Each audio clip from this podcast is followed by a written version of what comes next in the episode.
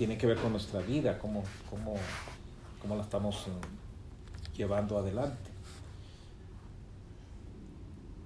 Y somos cristianos, pero también tenemos que tener cuidado de nuestra, de nuestra vida.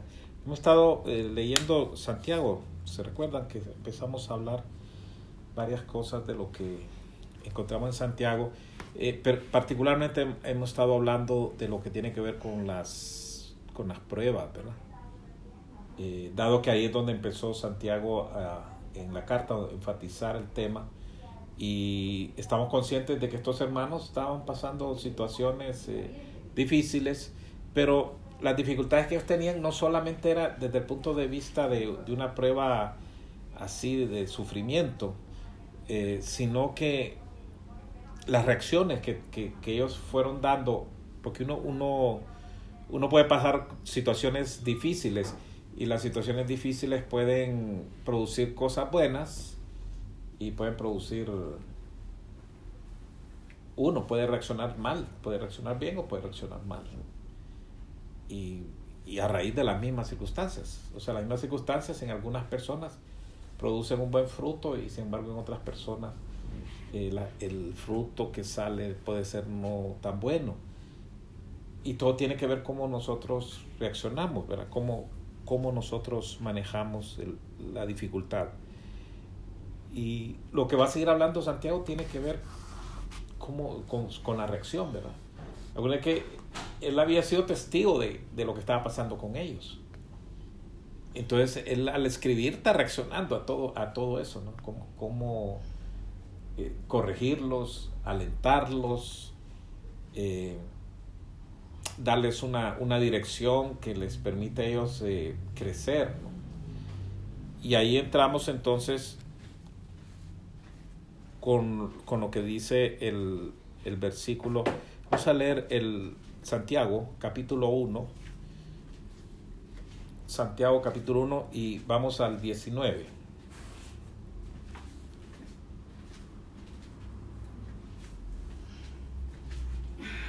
¿Qué dice Santiago 1, 19?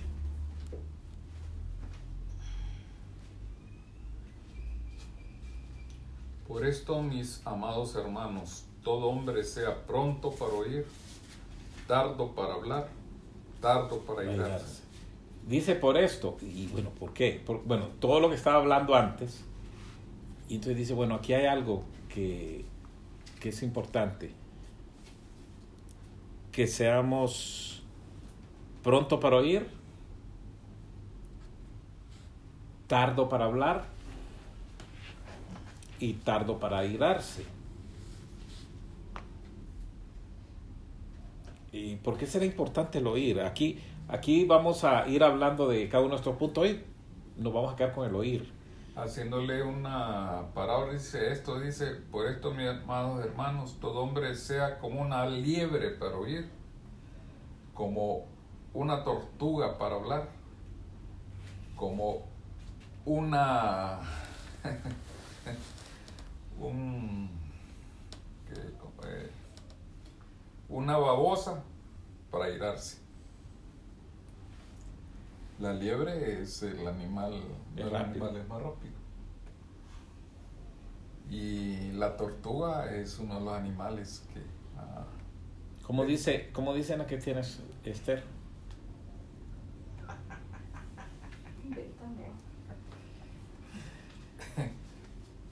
Mis amados hermanos, quiero que entiendan lo siguiente. Todos ustedes deben ser rápidos para escuchar, lentos para hablar y lentos para enojarse.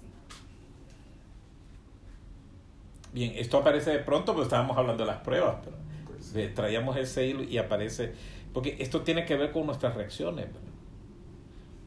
Eh, entonces nos vamos a, a concentrar en la primera de los consejos y en los versículos que vamos a seguir vamos a tener eso en mente sobre el, el pronto para, para oír. O sea que tenemos que, si podríamos decir, porque lo importante en la, en, en la prueba es la paciencia y la paciencia tiene que operar hasta que se produzca el fruto completo en, en nosotros, ¿verdad?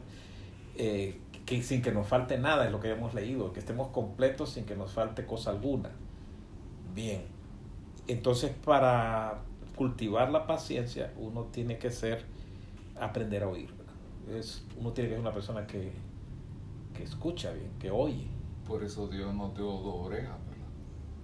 Hay más esfuerzos, eh, tenemos dos para oír y, y, solo una boca para hablar, así que Así es.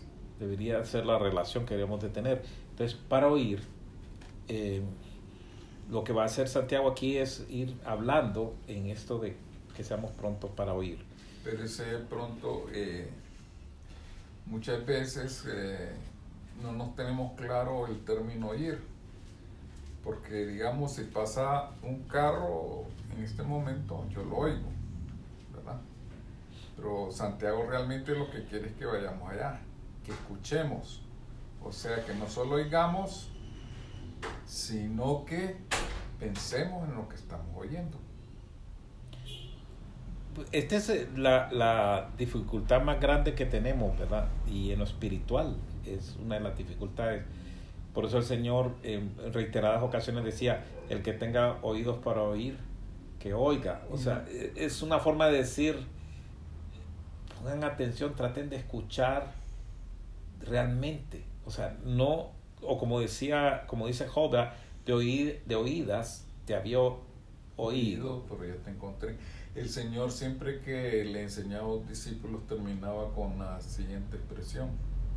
¿Entendieron lo que les dije? Cuando Pero- nosotros pero- oímos y escuchamos, o sea que escuchamos, ¿verdad? Porque en el escuchar están los los dos uh, elementos, el oír y el reflexionar. Entonces ahí Dios está interesado que entendamos. Pero vamos a ver cómo sigue, cómo sigue Santiago con, con, este, con este pensamiento aquí, tratando de que los hermanos, fíjense cómo se dirige a, a ellos, ¿verdad? De vuelta, vuelvo a insistir, ¿a quién está hablando? Por eso eh, cuando empieza él dice, por esto, mis hermanos, ¿a quién está hablando? A nosotros Todos. a los creyentes, a los que hemos eh, tomado una decisión por el Señor. Y entonces dice todo hombre. ¿De qué hombre está hablando? Está hablando de todo ser humano, está hablando de ellos, ¿verdad? Y Realmente aún los no cristianos deberían de, de tener estas virtudes, ¿verdad? Pero mucho más los cristianos. Mucho más ellos. En, en Proverbios no eh, dice que es insensatez aquel que oye pero no entiende. O sea que si a mí me mandan a la pulpería, a- anda a la pulpería y me voy. Y cuando estoy en la pulpería, bueno, ¿y yo qué estoy haciendo aquí? va? No escuché. Sí, pero, pero ahí hay un tema ahí es que no poner atención, ¿verdad? Por- una, una, una de los asuntos es, la, la escritura nos va a hablar de varios eh, aspectos que están relacionados con el oír. Y hay uno que finalmente es el, el, el más crítico que vamos a ver, que tiene que ver con nuestro oír. Porque, pues sí, todo el mundo oye. Miren, usted enciende la radio y dice, pongo la radio para oír un mensaje, eh, pongo la televisión, escucho otra, una predicación, eh, escucho una canción. O sea, nosotros oímos muchas cosas ahora. Entonces, este, este tema es importantísimo, ¿verdad? Porque no está hablando de audición en el sentido físico, sino de otro tipo de audición. Y a donde quiere llegar aquí Santiago con este oír, eh, tiene que ver con nuestra respuesta, ¿verdad? Donde quiere eh, llegar, porque si, si nuestra respuesta no es adecuada, también es un problema. Bien, entonces sigue el 21. ¿Qué dice el, el, el 21? La primera parte del 21, 1.21. Así que quiten de su vida todo lo malo y lo sucio y acepten con humildad la palabra que Dios les ha sembrado en el corazón, porque tiene el poder para salvar su alma. El 20 es el que usted quiere. El 20, ¿qué leímos? El 19, ¿qué dice el 20? El 20. El, el enojo humano no produce la rectitud que Dios desea. Bueno, eso está hablando acerca de la, de la última parte que, que, que dice que, que eh, tardó para irarse porque nosotros no actuamos bien cuando nos enojamos, los humanos. Eh, el enojo puede ser justificable, el problema es que nuestra nuestra debilidad humana eh, hace que abra una puerta más bien a, otros pecados. Bien, pero volviendo al, al, al, al 1.21, la primera parte decía, por lo cual desechando que toda inmundicia y, y malicia, toda inmundicia y abundancia de malicia. Desechar, dice que en el, en, en el idioma original eso de desechar viene siendo algo así como quitarse la ropa. Desechar, o sea, algo que hay que, que quitar de nosotros, ¿verdad? o sea, apartarlo de nosotros. Eh, como cuando uno se quita una, una, prenda, ¿verdad? Y las dos cosas que, que hay que quitar aquí, según lo que está diciendo, es la inmundicia y la malicia. ¿Y qué es la inmundicia?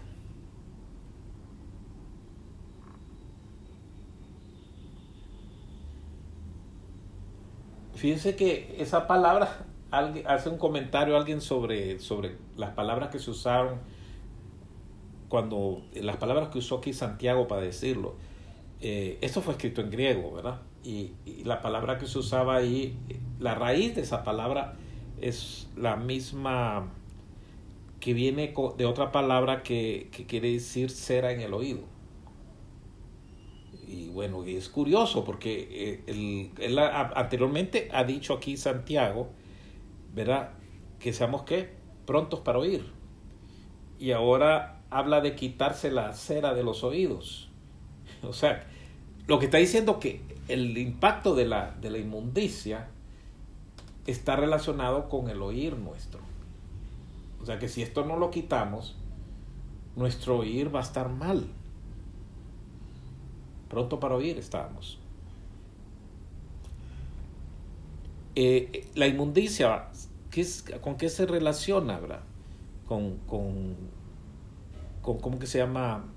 las impurezas, Que, que, que, se pueden presentar. Lo mismo está con, con, con la malicia, todas esas cosas relacionadas con, con lo que se opone a, la pureza. Y esto es bien amplio, ¿verdad? No solamente es porque la gente piensa en cosas bien pecaminosas, bien, cosas inmorales, es lo que estamos pensando siempre. Pero hay otras cosas que son inmundicia, que son malicia, que no necesariamente en nuestra cultura se consideran inmorales. y que son bien comunes, que incluso ustedes lo van a ver en, en personas muy religiosas.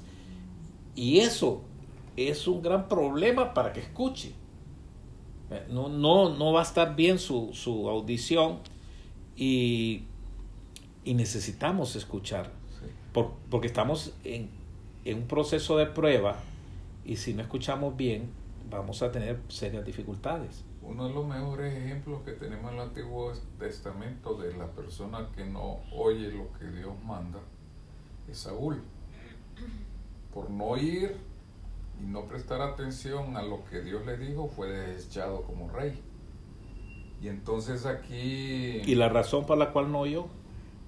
Dice, bueno, aquí dice, en primer lugar dice Dios, me pesa haber puesto por rey a Saúl, porque se ha vuelto en pos de mí y no ha cumplido mis palabras. Y se apresumbró Samuel y clamó a Jehová toda aquella noche.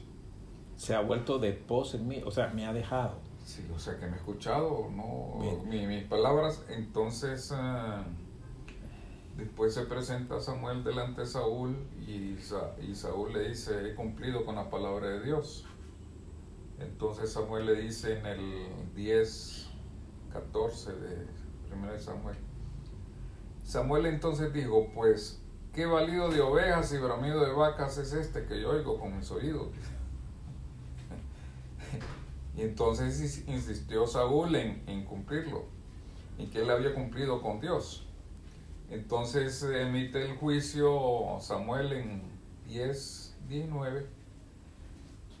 Porque no has oído la palabra de Jehová, sino que vuelto al botín has hecho lo mal ante los ojos de Jehová. Y Samuel, dijo, se complace Jehová tanto en los holocaustos y víctimas como en que, en que se obedezca a las palabras de Jehová. Ciertamente el obedecer es mejor que los sacrificios y el prestar atención que la grosura de los carneros. Porque como pecado de adivinación es la rebelión y como ídolos, idolatría, la obstinación. Por cuanto tú desechaste la palabra de Jehová, Él también te ha desechado para que no seas rey. Bien, como verán, eh, en ese pasaje el, el, lo que se reclama es, bueno, él escuchó lo, la instrucción, pero realmente no la escuchó. No solo lo oyó. Bueno, o sea, realmente él escuchó la instrucción y él dice cumplí, y todavía dice, ¿verdad? Cumplí la palabra de Dios. O sea, yo estoy bien con el Señor, está, todo tal como él dijo. Claro, es bien fácil señalar a, a, a, Saúl, porque ahí tenemos toda la historia y todo el, el relato, eh, donde Dios dice exactamente que, que este hombre andaba en otro asunto. Eh, ahora, lo que a nosotros nos cuesta es ponernos en ese lugar, o sea, vernos a nosotros como aquella persona que no quiere escuchar. Porque nosotros, acerca de nosotros mismos, siempre pensamos que oímos bien. Y aquí Santiago, ¿a quién le está hablando? A los hermanos. Ellos conocen todas estas historias, la de Saúl y, de todas esas otras personas. Pero ahora, esto es lo pesado de, de Santiago. ¿Qué le está diciendo a ellos? ¿Verdad? No, y, y, y, les va a empezar a, a, no sé, porque como él ha estado ahí, él, los, él ha, ha, estado en sus reuniones, él ha estado con ellos, o sea, no le tienen que venir a contar, él va a empezar a, a decir por qué le está diciendo esto. ¿Verdad? Porque nosotros, nosotros nos pueden, pueden estar diciendo, escuchen hermano, es que ustedes no oyen, alguien nos puede exhortar así. Y en el fondo lo que estamos diciendo, ¿y en qué no hemos escuchado? Como decía el pueblo de Israel, ¿verdad? ¿Y en, en qué te hemos fallado? Que le reclamaban a Dios, le respondían. Y hoy nosotros, la iglesia evangélica, hacemos lo mismo. Nosotros nos consideramos incluso más piadosos que otros cristianos. Tenemos la forma de sentirnos que somos más piadosos que ellos. Y, y sin embargo, cuando Dios está diciendo, eh, si no estamos oyendo, nos lo está diciendo no a los demás, sino a, ni siquiera a los del mundo se lo está diciendo a nosotros, a los hermanos. Y no escuchamos. Ahora, ¿por qué no escuchamos? Samuel nos da la, eh, la respuesta. Porque somos obstinados. Claro, ¿y, y ¿qué, qué significa ser obstinado? Terco. Terco.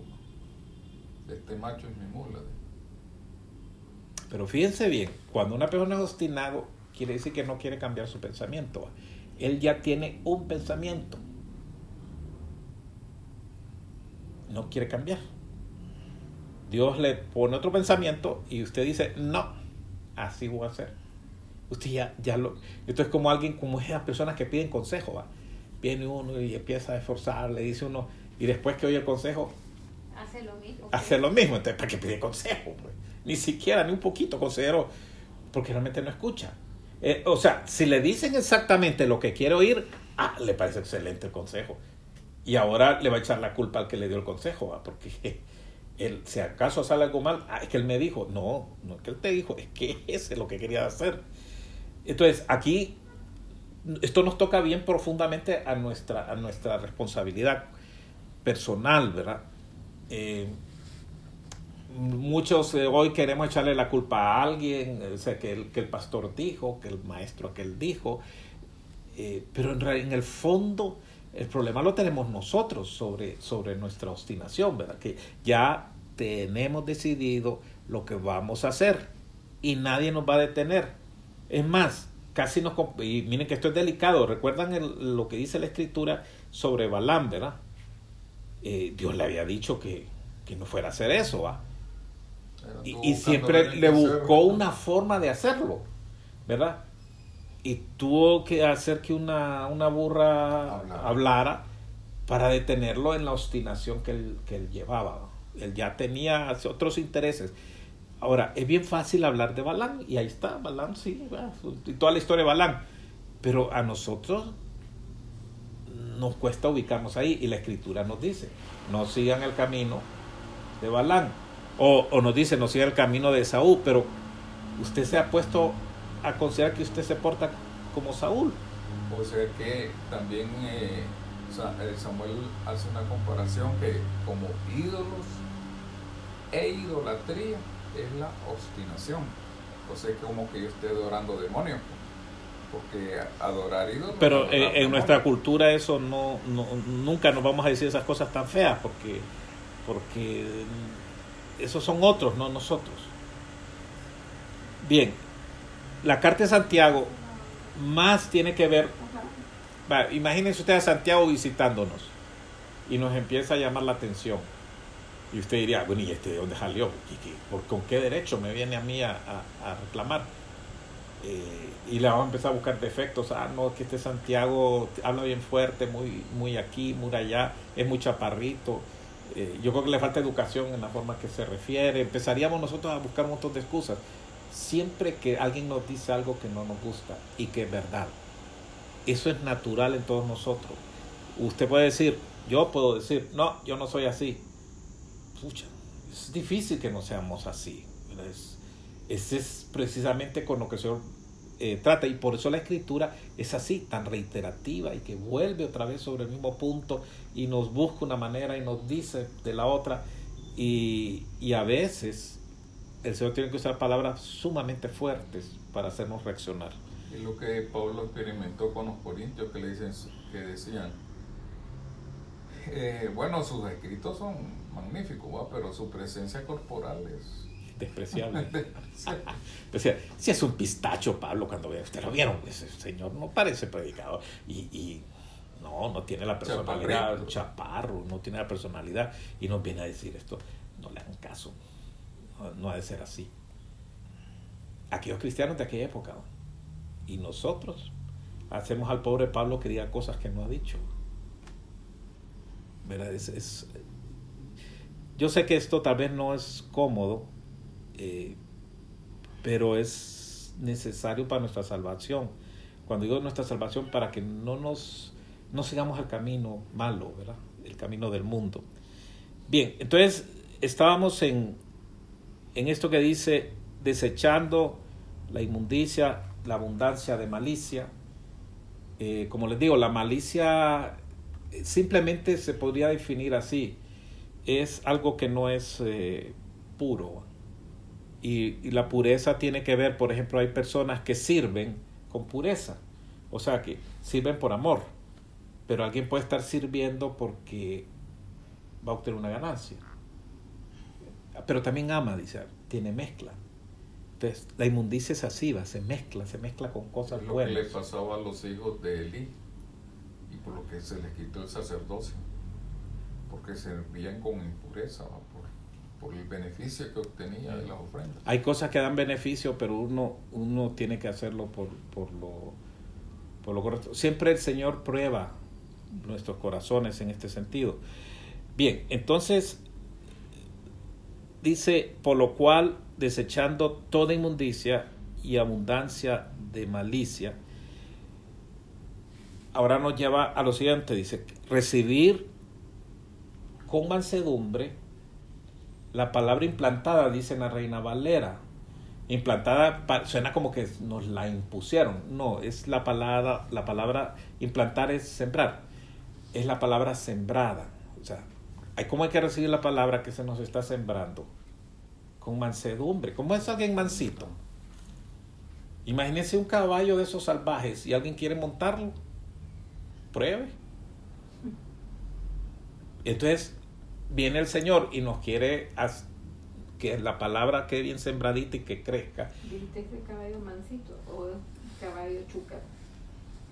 Si es manso no hay problema, uno lo se sube en el caballo, hasta un niño se puede subir y lo anda, ¿verdad? O sea, lo recibe.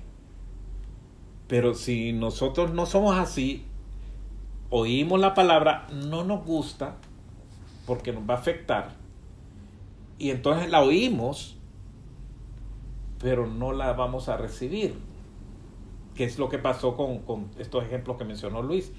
Simplemente Claro que saben la palabra. Ahora, los evangélicos somos buenos para recitar un montón de versículos.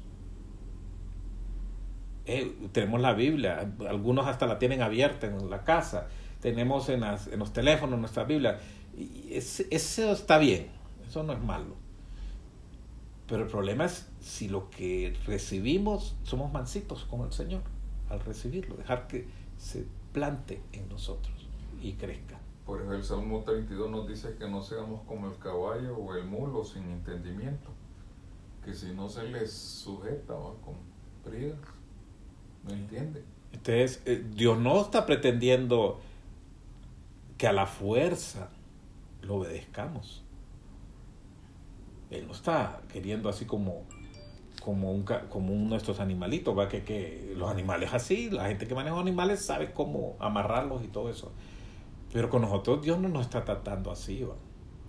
sino que voluntariamente escuchamos la palabra Y la ponemos por obra. y, y- y la, la recibimos, ¿verdad? La- que todo lo que implica lo vamos a... e- El oír tiene que ver con esto. Nos conecta con esta actitud de nosotros, ¿verdad? ¿Verdad? Y además este de saber oír es una bienaventuranza. En 13, 16 nos dice el Señor, pero bienaventurados vuestros ojos porque ven y vuestros oídos porque oyen. Así que es una, es un- una bienaventuranza Oír. el oír. Pero vamos, ¿qué es oír entonces? ¿Será solo oír? Bueno, ya, estamos hablando que el corazón tiene que ser manso, ¿verdad? Cuando, cuando, cuando estamos eh, escuchando. Eh, cuando uno no es manso, uno pone un montón de argumentos, justificaciones, le busca la forma en que a mí no me afecte eso y, y siempre me pongo que son los demás y no soy yo, ¿verdad? Que tal vez eso se aplica a fulano, pero no me lo aplico a mí mismo, que es a la primera persona que hay que aplicárselo es a uno mismo. Y pues eh, tomamos esa, esa, esa actitud. Ahora, ¿qué, ¿qué pasa si yo dejo, si soy manso, escucho y dejo que esa palabra se siembre y se arraigue en mi vida? Dice, lo cual puede salvar vuestras almas. Pero miren que decía Santiago 1.18, Esther, a ver si lo buscas, Santiago 1.18. Dice que esa palabra puede salvar vuestras almas. Es- esto hay que detenerse un poquito porque, y no es que ya nos había salvado, podría decir uno. Pero aquí dice que si yo re- recibo esa palabra implantada, pla- eh, sembrada, eh, puede salvar mis almas. Ah, entonces no está seguro de ser salvo, diría alguien. ¿Y qué dice el 1.19? Mis amados quiero que entiendan lo siguiente. Todos ustedes deben ser rápidos para escuchar lentos para hablar. Perdón, 1.18. 1.18. Él, por su propia voluntad, nos hizo nacer de nuevo, por medio de la palabra de verdad que nos dio. Ok, ya nacimos de nuevo por medio de la palabra, pero ahora nos está diciendo que hay que recibir la palabra, pero ya la recibimos, es lo que estamos diciendo acá, y lo cual puede salvar nuestras almas. Aquí está hablando de las almas, del, del alma. Cuando uno, cuando uno cree, cuando uno cree en el Señor, pues uno por la fe, el que creyere, verá, y confesare con su boca que Jesucristo es el Señor, será salvo. ¿Cuándo ocurre eso? Cuando oímos la predicación, la creemos y se nos concede un don que es la salvación. Por eso el Señor nos dice, Pero eh, déjeme terminar la, la idea aquí. Pero aquí está hablando de que ahora, si somos mansos en recibir la palabra, pero ya la recibimos, aquí está hablándole a cristianos, no olviden eso. Aquí no está hablando de mundanos. Está hablándole, dice, le está diciendo a ellos, dice, recibid, ahora pues recíbanla. Pues ya la recibieron, ya una vez, pero le sigue diciendo, pues tienen que continuando, continuar recibiéndola, ¿verdad? Con mansedumbre la palabra implantada, la cual puede salvar vuestras almas. Está hablándole a los hermanos. Ah, y no es que ya eran salvos, los puede salvar vuestras almas. Ya son salvos. Pero aquí cuando habla de salvar, dice alma. Y el alma tiene que ver con mi... Nosotros somos espíritu, alma y cuerpo. lo que está definitivamente redimido y es la justificación que hemos recibido, que nos ha hecho eh, justos delante de Dios, tiene que ver con nuestro espíritu. Pero con nuestra alma, ¿qué, qué es el alma? Dice, bueno, es toda nuestra parte psicológica. Ahí está nuestra mente, nuestras emociones, nuestra voluntad, nuestra mente, mis pensamientos, ¿verdad? Mis emociones, lo que yo siento, Mi voluntad lo que yo deseo. lo que yo deseo. Imagínese, ¿qué cosas desea usted? ¿O no tiene malos deseos? Y bueno, te Y, y pensamientos, no se le cruzan malos pensamientos. Y es salvo. ¿verdad? Ajá, entonces está hablando de salvar toda esa parte de nosotros que, que, que todavía le falta. ¿verdad? Es el trato de Dios, eso es lo que la Biblia le llama, esa parte del alma es lo que se le llama el yo. Dice, si alguno quiere ser mi discípulo, niéguese, Así mismo, tome su cruz. niéguese así. ¿A quién, ¿A quién se va a negar? Mí mismo. Entonces, el mí mismo que se refiere aquí es el alma. Entonces, esa alma es la que podemos ser, dice, salvados. O sea, que Dios termine de cambiarnos todo el alma hasta que nos parezcamos a Él por medio de la palabra implantada, la cual recibimos. Ya la recibimos una vez, pero seguimos recibiendo la palabra con mansedumbre. Por eso es que los oídos tienen que estar bien limpios para poderla recibir. Oh. A ver. Y como nuestra lucha va, no es contra sangre ni carne, sino contra señorío, potestades y gobernadores de las tinieblas. Entonces, ¿qué es lo que pasa en nuestra alma? En, en la parábola del sembrador, en Mateos 13, 19, cuando el Señor le explica, dice, cuando alguno oye la palabra del reino y no le entiende, viene el malo y arrebata lo que fue sembrado en su corazón. Es del que fue sembrado junto al camino.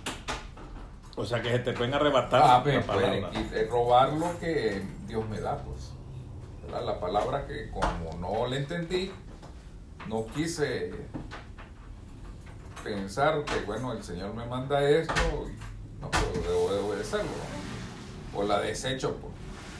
Si yo desecho la palabra, tengo el problema que entonces si yo no la tomo, el diablo la toma. Entonces, como verán, eh, esto del, del, del oír no solamente es el, el- el oír solo, sino que tiene que ver con nuestra actitud, ¿verdad? Cómo vamos a, a- recibir la palabra. Y, y nuestra salvación sí tiene que ver con el día que creímos en el Señor, pero tiene que ver con que nuestra alma también se ha cambiado y por eso lo único que nos puede cambiar es, es, es la palabra operando en, nuestra, en nuestras vidas, ¿verdad? Eh, aquí es donde entra el trato de Dios. Lo- los cristianos a veces usamos esa palabra, el quebrantamiento. Usamos ese, ese lenguaje eh, entre nosotros y dice, es que necesita ser quebrantado. El, el, tiene que ver con nuestro egoísmo, con nuestro yo, con nuestro orgullo, con todo esto que está dentro. ¿Y quién opera ahí? El Espíritu Santo, ¿verdad? Y la palabra, ¿verdad? La palabra de Dios operando en nosotros para producir una transformación. Esa es la salvación de la que está hablando. Es lo que se le llama eh, la santificación, ¿verdad? Cuando venimos al Señor, somos justificados y sí, somos en Cristo Jesús, somos considerados santos. Pero en el día a día, nosotros estamos teniendo una experiencia que tiene que ver con volvernos santos, o sea que cambiar lo que pasa en nosotros. Pero nosotros podemos decir, "Hey, aquí están todos los santos, como se le llama, como, como lo llama la, la escritura, fíjense que no se le, en, en Nuevo Testamento a los cristianos no se les llama cristianos, ¿verdad? No es así como se les refería, sino que se decía los santos. Entonces, pero uno, para nosotros nos suena chocante, porque ¿cómo que son santos? Si, si, si uno lee a los de Corintios, ¿cómo va a ser santos eso? ¿verdad? Y empieza a leer de los otros, y, y así le llaman santos, porque tiene que ver con lo que Cristo hizo por ellos. ¿verdad? ¿verdad? Pero también la Biblia habla de ser santificados, o sea, algo que está todavía en nosotros en proceso.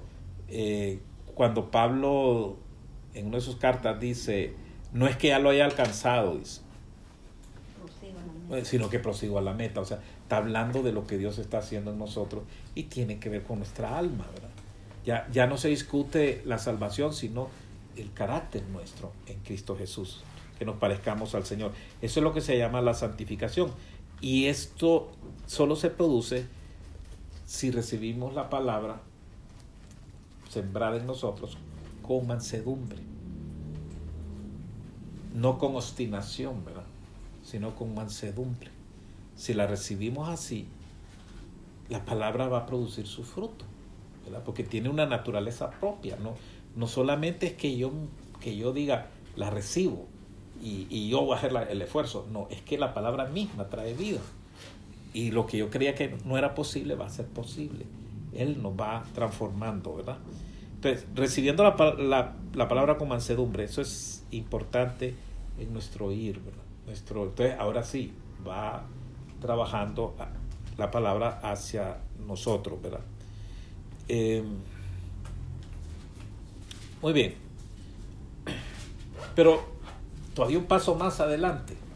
Vean lo que dice el versículo 22 al 24. Santiago, ¿qué? Eh, no, estamos en Santiago 1, 22 al 24.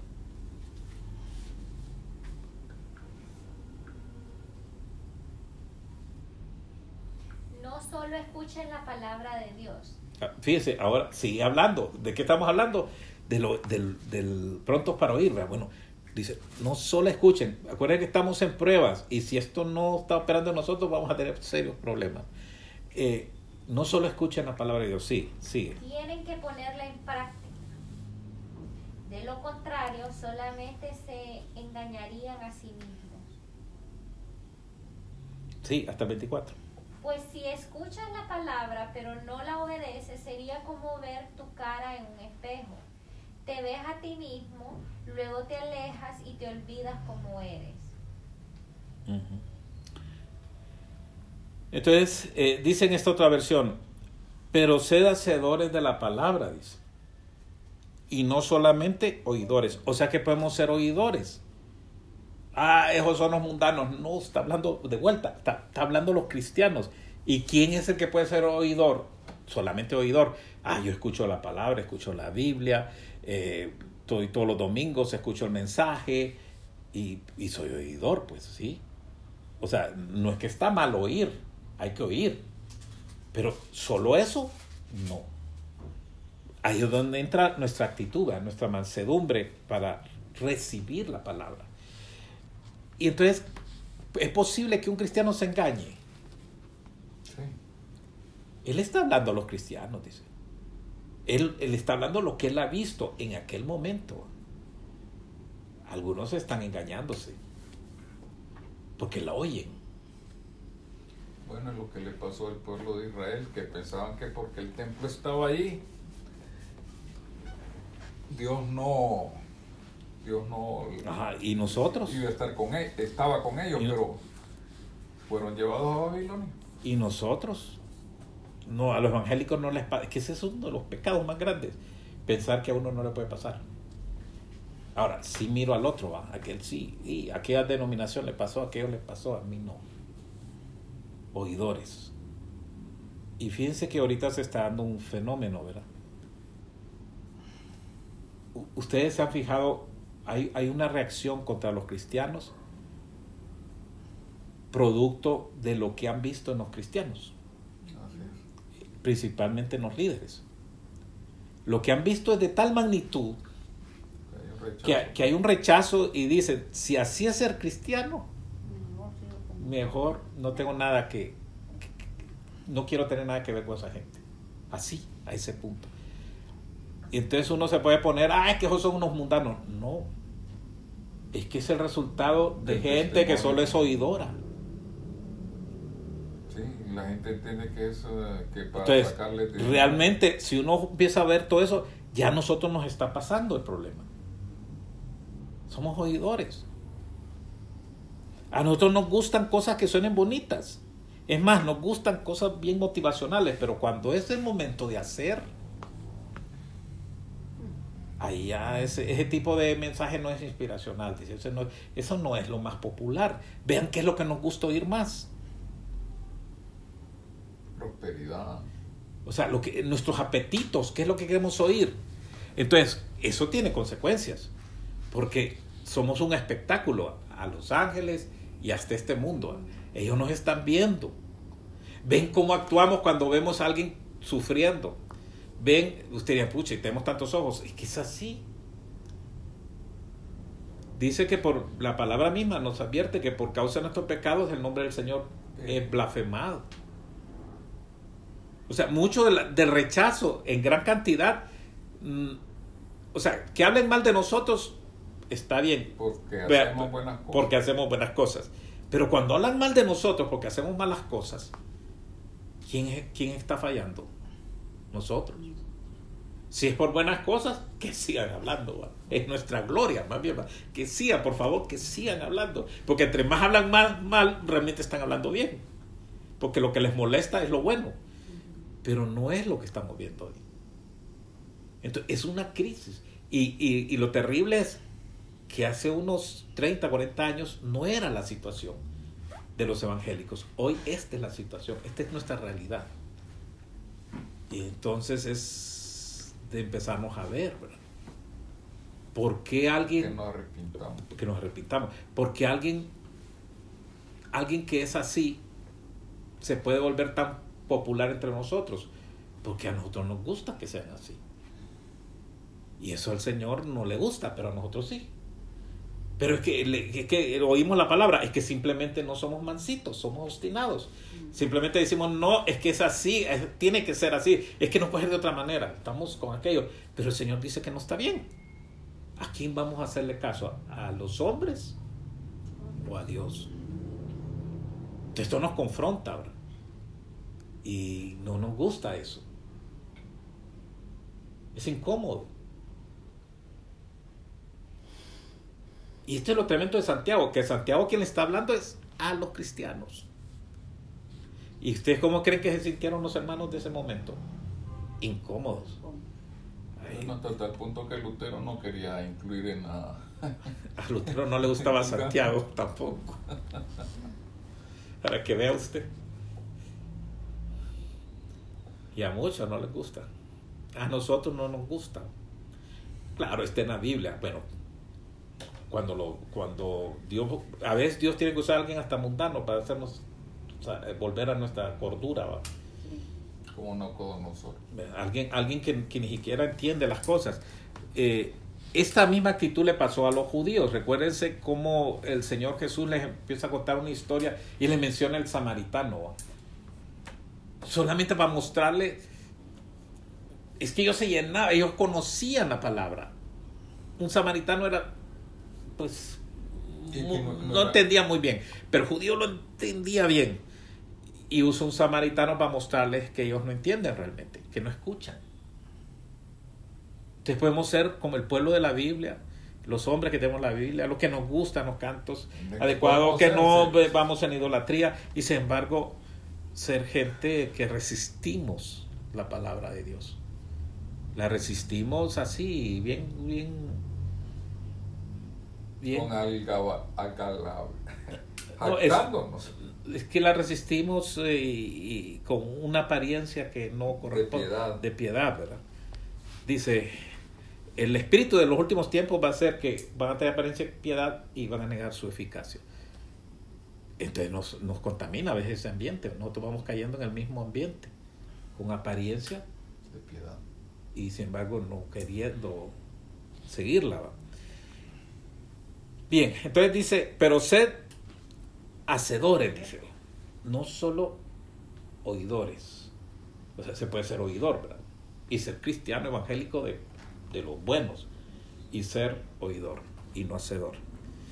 Pero aquí hay un- una cosa que se va producir, es el engaño, pro- el, el autoengaño. ¿va? Uno se engaña. ¿Se puede engañar un cristiano? Sí, se puede engañar. Aquí nos está diciendo. ¿Verdad? Dios nos libre.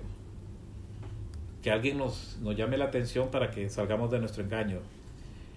Entonces, si alguno es oidor, pero no hacedor de, de ella, y empieza a mostrarnos un ejemplo de alguien que se ve en el, en el espejo. Ahora, fíjense un espejo. ¿Qué, qué ve uno? en, en la versión que tengo aquí dice, ven su- en el espejo su rostro natural. O sea, uno se ve en el espejo, se ve cómo está, cómo es esto. Sí, soy yo, dice. Ese soy yo.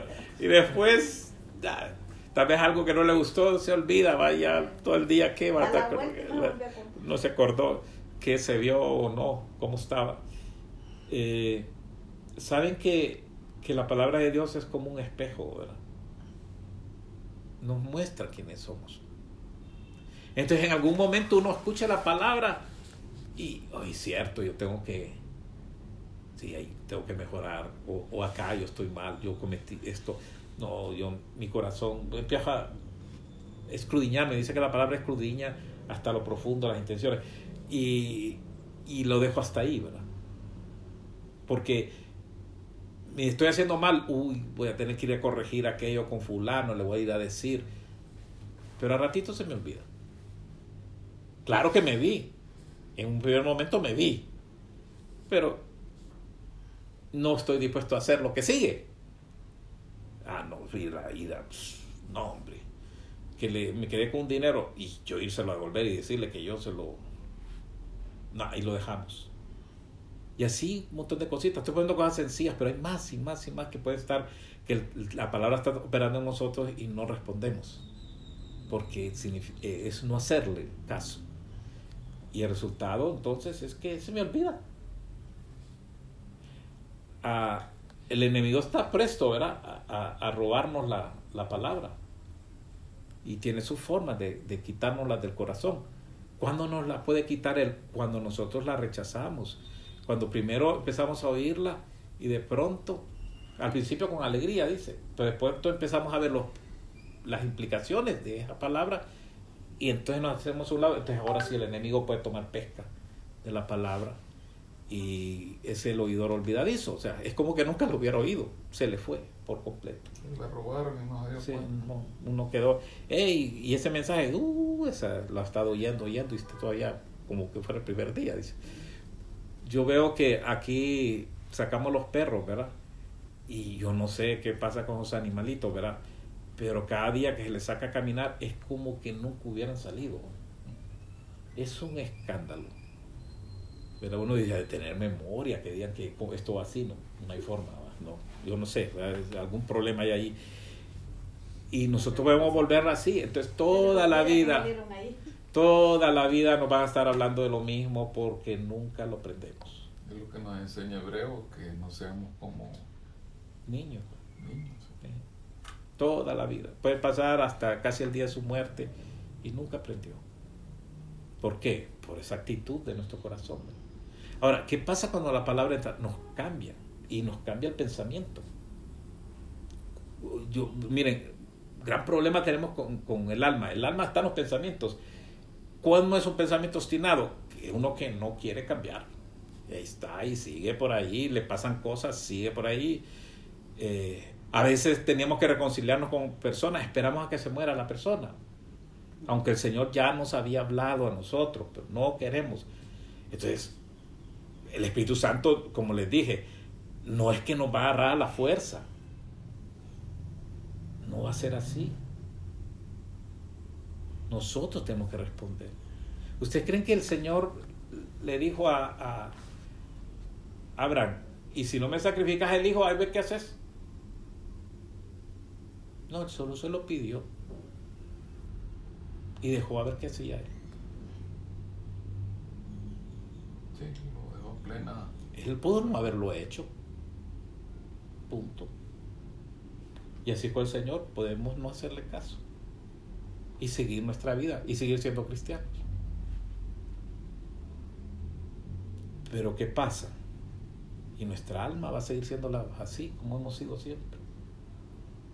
Y entonces empiezan los escándalos entre los cristianos, porque como somos todos así, allá se escaparon de golpear unos dos cristianos. Los otros, uno le, le hizo una trampa al otro. Y son cristianos, sí, son Y en cristianos. estos tiempos modernos es un escándalo que ahora por internet hay sitios donde solo se dedican a... A echarse leña unos Sí, a otros. En YouTube uno se asusta ahí de lo que dicen unos de otros. Bien, Fíjense, eh, en los evangelios se habla del oír, ¿verdad? En lo que Luis apuntaba hace poco. Por ejemplo, hay una parte donde dice eh, oír y entender, que es importante el entender. Eh, oír y recibir. El que oye la palabra y la guarda, dice, ¿verdad? guardarla. ¿Verdad? Y acá Santiago lo que dice, oír y hacer. Hacerla, ponerla por obra. Es la palabra que fue implantada y que tiene como objetivo eh, alterarnos, cambiarnos. ¿verdad? Es la palabra que nos puede salvar, que puede salvar nuestras almas. Y como habíamos hablado, ¿qué es lo que va a afectar la palabra? Lo que pensamos. ¿Tiene que ver la palabra con lo que pensamos? Sí. Y nosotros tenemos pensamientos a veces que, que no van, Por los aguacates. ¿verdad? Son... eh, dice que el Señor no, no, no, no se fiaba ¿verdad? de muchos que estaban cerca de él porque él sabía cómo pensaban. Sabía qué había en el hombre. ¿verdad? Entonces, nuestros pensamientos, ¿verdad? Ahora, Pablo Pablo nos enseña que cuando tenemos pensamientos inadecuados, que los llevemos cautivos a la obediencia de Cristo. De Cristo, sangre. Sí, eh, pero ver, nuestros pensamientos, muchos de nuestros, pensami- eh, nuestros pensamientos tienen que cambiar. ¿Quién nos va a cambiar? El Señor, su Espíritu Santo. Pero yo. Si yo, si yo soy mansito, si yo soy, Mm. tengo un espíritu de mansedumbre, si yo, si yo, Estoy dispuesto. to- sí, yo, yo lo permito, porque puedo seguir el camino de la obstinación también, ¿verdad? O el camino de, de amar tanto mi vida que no quiero que Dios intervenga en mi vida. Entonces, toca nuestros pensamientos, toca lo que sentimos. ¿A qué cosas sentimos? Todo lo que sentimos, lo que siente un cristiano es bueno, Debe de ser. pero acuérdense que es el, el hombre natural, ¿verdad? Ahí van a saltar sentimientos que no están bien. Por ejemplo, ¿podemos sentir rencor o no? O nadie, ninguno de nosotros ha sentido rencor una vez. Claro que sí. Ahí hay sentimientos más feos. Envi- envidia. Celos. Por lo menos yo veo, cuando leo las, las epístolas, dice, hay celos entre vosotros. Ah, sentían celos. A nosotros no, a nosotros nunca nos va a pasar eso. Pero ese es el pensamiento de lo cristianismo evangélico moderno. O sea, nosotros pensamos que no, a nosotros no, a los demás sí. Es que el problema es que nos valoramos mucho, pensamos que somos buenos y más buenos que Dios todavía. Bien, sentimientos y deseos es la otra parte. Fíjate, pensamientos, sentimientos, deseos. O no luchamos con esas cosas. Ah, ¿qué deseos? Ah, todos los deseos de los cristianos son buenos. O no se saltan a veces deseos que no son buenos. Y a veces los expresamos, ay, quiero deseo matarlo, dicen. es un asesino. Se vuelve asesino. ¿ah? Se vuelve asesino. ¿va? Unos dicen, me muero Ok. de envidia. Entonces, pero no lo puede asesinar, entonces dice una mentira, una calumnia. Ah, y es que no- entre cristianos no hay calumnias. Yo no quiero seguir hablando mal de nosotros, pero, pero, Pero es que, pero es que es estamos cierto, mal. ¿verdad? Eh, Ha habido algunos que salen diciendo cosas que no son ciertas o son medias ciertas y la intención detrás es que la gente crea otra cosa. Y no, so- no es de ahorita, eso lo hemos visto. Ustedes, ustedes no se imaginan lo que se decía en otra época, hace como 400 años, de los menonitas. Todas las infamias que decían otros cristianos, De los bautistas. ¿no? de los bautistas. Los mataban. bueno. Incluso llegó a la muerte de varios, ¿verdad? Por lo mismo. ¿Y quiénes lo hacían? Ah, es que los otros no eran cristianos. No, si eran cristianos. También. Como alguien decía, crucificados por cristianos. Un cristiano crucificando a otro cristiano. Y, y aquí no, nos, nos lo, no- nos lo advierte. Santiago va a seguir hablando en esos términos. Pues dice, vean, no se devoren, dice, no se maten. Hay una parte que llega a decir eso. Entonces, bueno, entonces ya se nos va volviendo más incómodo Santiago, ¿verdad? Porque nos está como Nos mueve el sacándonos todo. todo y que dejemos de estar pensando eh, eso de estar pensando uno que uno, ah, que somos de los mejores, buena gente y todo eso, eso se llama, tiene un nombre, eso es eh, un auto, Maniqueísmo. no, eso, Narcisismo se llama. sí, es, entonces por eso es que nos gustan las estrellas y todo eso y que vemos eh, ese apetito por esas cosas Y puede la- revelar otro problema que Y nosotros la tenemos. vergüenza que estamos pasando que todos los artistas famosos cristianos se están yendo al mundo porque los está trayendo el dinero. Bueno, Así que todos los que admirábamos que eran grandes estrellas, ya Bien. no, ya adiós le dijeron al Señor. bien, pero, pero no solo debe, es, es que el problema no está en ellos, está en nosotros. O sea, ellos son una expresión de lo que somos nosotros. Esa es la primera dificultad que tenemos. Entonces nosotros tenemos que cambiar nuestra, nuestra forma de pensar, ¿verdad? Y, y permitirle al Señor que nos toque, que nos, que nos, bueno, lo que nos tenga que cambiar, nos cambie. Ser abiertos a, a- a su obrar en nuestra, en nuestra mente, ¿verdad? En, nuestro corazón. Entonces, al decirnos que seamos hacedores, ¿verdad? Eh, el problema es que, es que podemos quedarnos a un nivel que no queremos que sea tocado esa área de lo que pienso, de lo que siento y de lo que deseo, ¿verdad?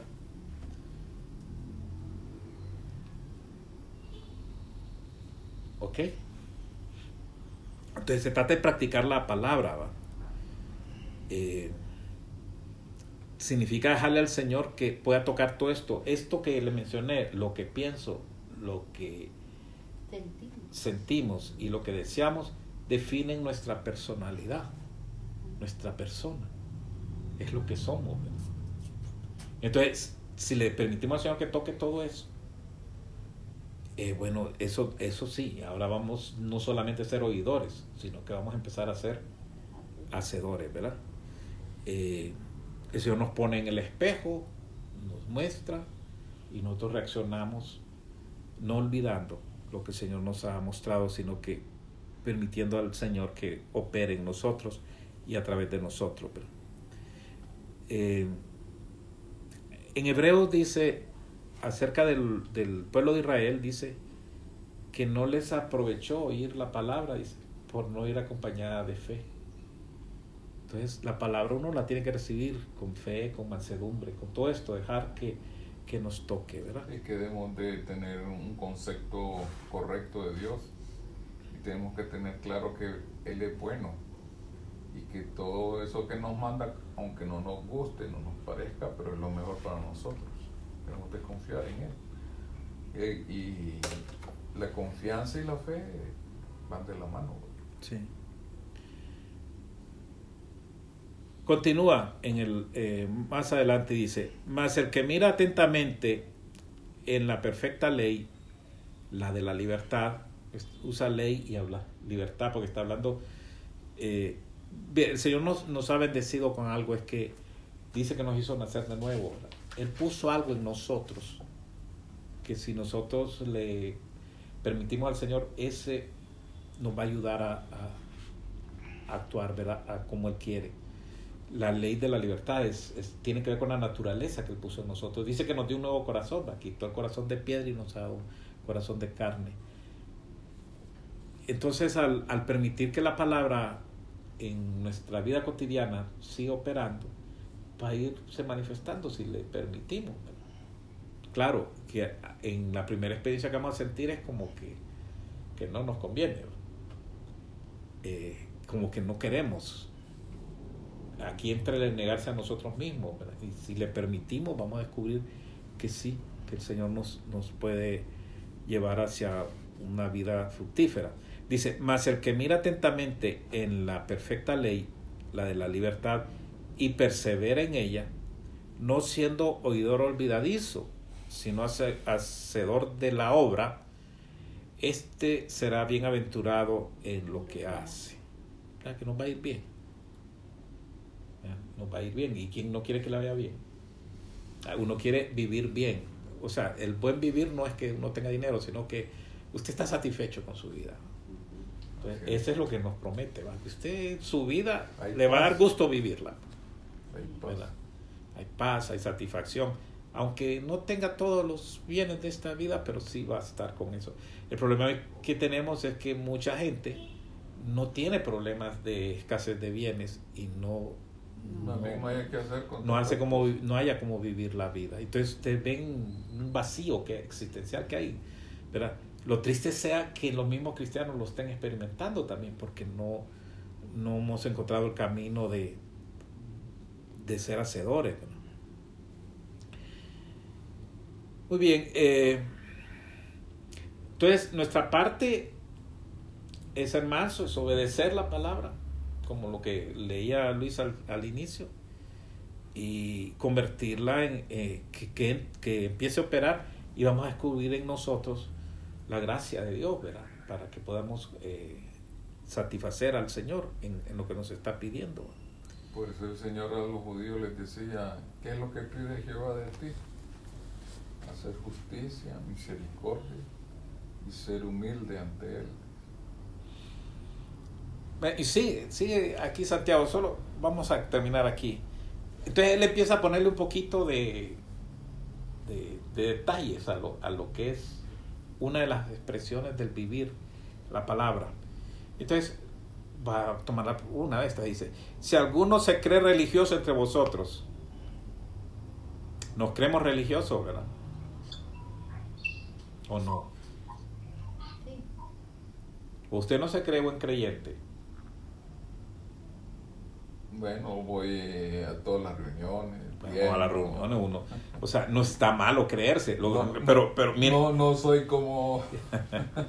sí, pero, pero mire cómo lo está diciendo aquí. Él si alguno se cree religioso entre vosotros y no refrena, ese es el problema, y no refrena su lengua, sino que se engaña otra vez en el corazón. ¿Un cristiano se puede engañar en el corazón? Sí, sí, se no, puede El engañar. problema es que si no refreno la lengua ya. Bueno, no refrena la lengua. Ya. Y dígame, y nosotros a veces la... O nosotros nunca nos pasa que nuestra lengua se pueda ir de... Ay, Ella solita empieza. ¿no? es lo que más lucha uno. Este, ay, ¿qué dice? ¿Qué, qué, qué? Refrenar. ¿Qué refrenar? Ponerle los frenos, pues. Detenerla. Si uno no la refrena, dice, la religión del tal es vana, imagínese. Ok. Es que le digan a uno, ah, ese se cree evangélico, pero habla unas cosas, qué grosero, qué, qué bárbaro, desnudo a fulano. Y el otro, uy, Porque dice en Proverbios 10 que... ¿quién va a querer esa religión, maestro? No, es que en Proverbios ya nos advierte de que algunos que hablan es como, su lengua es como espada. dice. Bueno, pero aquí vivir la palabra implica no hacer eso. Que necesitamos ser Señor. Este, eh, quizás esta es de las más, de, la- de las partes más, pero imaginen que si ni siquiera tenga conciencia del problema, que usted piensa que todo lo que usted dice no es malo. y que nunca ha tenido que arrepentirse de nada, porque usted es tan bueno que todo lo que habla nunca peca. Y Santiago le dice, bueno, el que no peca con la lengua, se lo dice más adelante. Perfecto. Es perfecto, le dice. Es casi, lo, está usando una... Pues, parece sarcástico lo que está diciendo, pues. O sea, definitivamente no, en esos términos nadie es perfecto, ¿verdad? Y es un ser etéreo. Bueno, usted. entonces, si existe esa posibilidad, pues dice que estamos en guardia, que estamos en guardia, que se nos puede ir la lengua. Y se nos va mucho la lengua. Quizás es una de las áreas más, pues es la primera que menciona. Entonces, el vivir la palabra tiene que ver con refrenar la lengua. Es que el problema es que solo con la lengua todos los días pecamos. Así que, que nosotros pensamos en cosas más grandes, que, ay, ay, que no adultero, que esto, Sí. que el otro. Pero solo con hab- hablar lo que no debía de haber hablado ya estuvo. Entonces dígame si Santiago no es así como que sí le gusta mover el... el- pero es que los conocía. Y él le puede decir, hey, nosotros no hablamos. Eh, A lo mejor los, quedaba, los podía haber quedado viendo, yo te conozco. Y, y vos, ¿te acordás de aquello que pasó? Ah, sí, sí, sí. sí. No tienes razón. Eh, claro, nosotros vemos a, a un Santiago que está allá en un libro, no, no tiene que ver con nuestra vida. Y que Santiago no olvidemos que era el hermano del Señor. Sí, es un pastor el que está hablando aquí. Uno que le tocó cuidar la iglesia de Jerusalén Y que lo mataron. y lo mataron. El hermano de Jesús. Sí. Hermano del Señor. Entonces, no sé, ah, yo creo que esto es saludable para nosotros, que Él nos mueva al piso. Y sigue, y aquí concluimos. Dice, eso estar, que no refrena la lengua, eso es un engaño. Es lo que está diciendo. Es religioso, nada. Es como un mundano eso, o peor, porque hay mundanos que se detienen en la lengua. La religión pura y sin mácula. Ajá. ¿Cuál es? Ah, es ser un predicador de tiempo completo que siempre está dando conferencias, que es un apóstol. Esa es la verdadera religión. Eso es el- lo más espiritual que hay. Dice, delante de Dios el Padre, o sea, ¿qué es lo que Dios le gusta ver? Visitar a los huérfanos y a las viudas en sus tribulaciones una viuda en esa época era alguien desamparado, ¿verdad? Y un huérfano también. Pero lo, eso es equivalente a otras situaciones que hay, pero. Bueno, aquí está hablando, Sí, es en- cuidar de los desamparados. Porque uno puede estar tan metido en sus problemas, ¿verdad? Tan pruebas y todo eso, que se olvida que existen los demás, ¿verdad? Entonces aquí le está diciendo, esta es la, la, la religión verdadera. Si queremos hablar de religión, esa es. Cuidar los que tienen necesidad. Entonces como que nos, nos bajó de todo el, Eso tiene que ver con la misericordia. Claro. Y empieza a hablar de la misericordia. Y recuerden que una de las cosas que nos hizo acercarnos al Señor es que Él tuvo misericordia con nosotros, compasión con nosotros. Nos perdonó nuestros pecados. Entonces, ¿qué se espera que, cómo vamos a tratar a los demás? Entonces, Él se empieza a ir por esto. ¿Cómo, cómo, cómo, cómo, cómo es esto de amar a tu prójimo como a ti mismo? Es por donde Santiago va a empezar a, a- a mostrar lo que es ser hacedores de la palabra. Tiene que ver con nuestros semejantes. Y claro, uno dice, ah, si yo amo a mi prójimo como a mí mismo. Sí, los prójimos que son como usted, que son parecidos a usted. Normalmente nos gusta la gente que es como nosotros, pero él se empieza a ir poco a poco de aquellos que no son como nosotros. Pero la, la viuda en su, dice, acompañarle en sus tribulaciones. Ella está tribulada porque ¿Y cómo voy a comer? ¿Cómo, cómo voy a comer, cómo voy a la necesidad. Ajá, y de ahí hay otros que, que tienen una condición diferente a la de ellos. Ahora, Santiago es testigo de todo esto y por eso está escribiendo. Y cosas como estas. Y el pobre, o el que no goza de bienes en esta vida, y el que sí goza de bienes y que le va muy bien, y que a mí me gustaría ser así, ¿cómo los tratas? ¿Cómo tratas a uno y cómo tratas al otro? Recuerden que la palabra afecta lo que pensamos, lo que sentimos y lo que deseamos. Entonces, cuando ve a esa persona, ¿qué piensa usted que siente y que desea? ¿Es conforme a lo que la palabra quiere que usted piense, siente y desea o es conforme al mundo? Porque el mundo es así. Entonces, a veces parecemos bien, bien religiosos, pero somos más mundanos que saber qué, pues. Porque el Señor no hubiera actuado de esa manera. Inclusive hay mundanos que hacen más misericordia. Bueno, es- están los. otra vez aparecen los. Como el Señor mostró, ¿verdad? El, el samaritano. Bien. Lleguemos, reflexionemos, ¿verdad? Sigamos leyendo Santiago, vamos a continuar con él. A ver qué más nos dice sobre la religión esta, sobre vivir la palabra, que es esencial para también afrontar nuestras pruebas. Le damos gracias al Señor. Amén. Amén. Señor, te damos gracias por tu bondad, tu misericordia. Ayúdanos, Señor, a ser dóciles, a ser, tener un espíritu de mansedumbre. Señor, a que seas, sea tu palabra la que nos corrige, que seas, Señor, quien nos endereza nuestro camino. Señor, que toques nuestro ser, nuestra personalidad, quienes somos. Señor, que nuestro peregrinar en la tierra, Señor, seamos de aquellos que están dispuestos a que tú nos guíes. Señor, que al terminar nuestro camino podamos decir que hemos peleado la buena batalla, Señor. Ayúdanos, Señor. Tú sabes nuestras flaquezas, nuestras debilidades. Tú sabes los pensamientos que tenemos a veces equivocados. Cámbianos, Señor. Cámbianos. Opera en nosotros. En el nombre de Jesús te lo pedimos. Amén.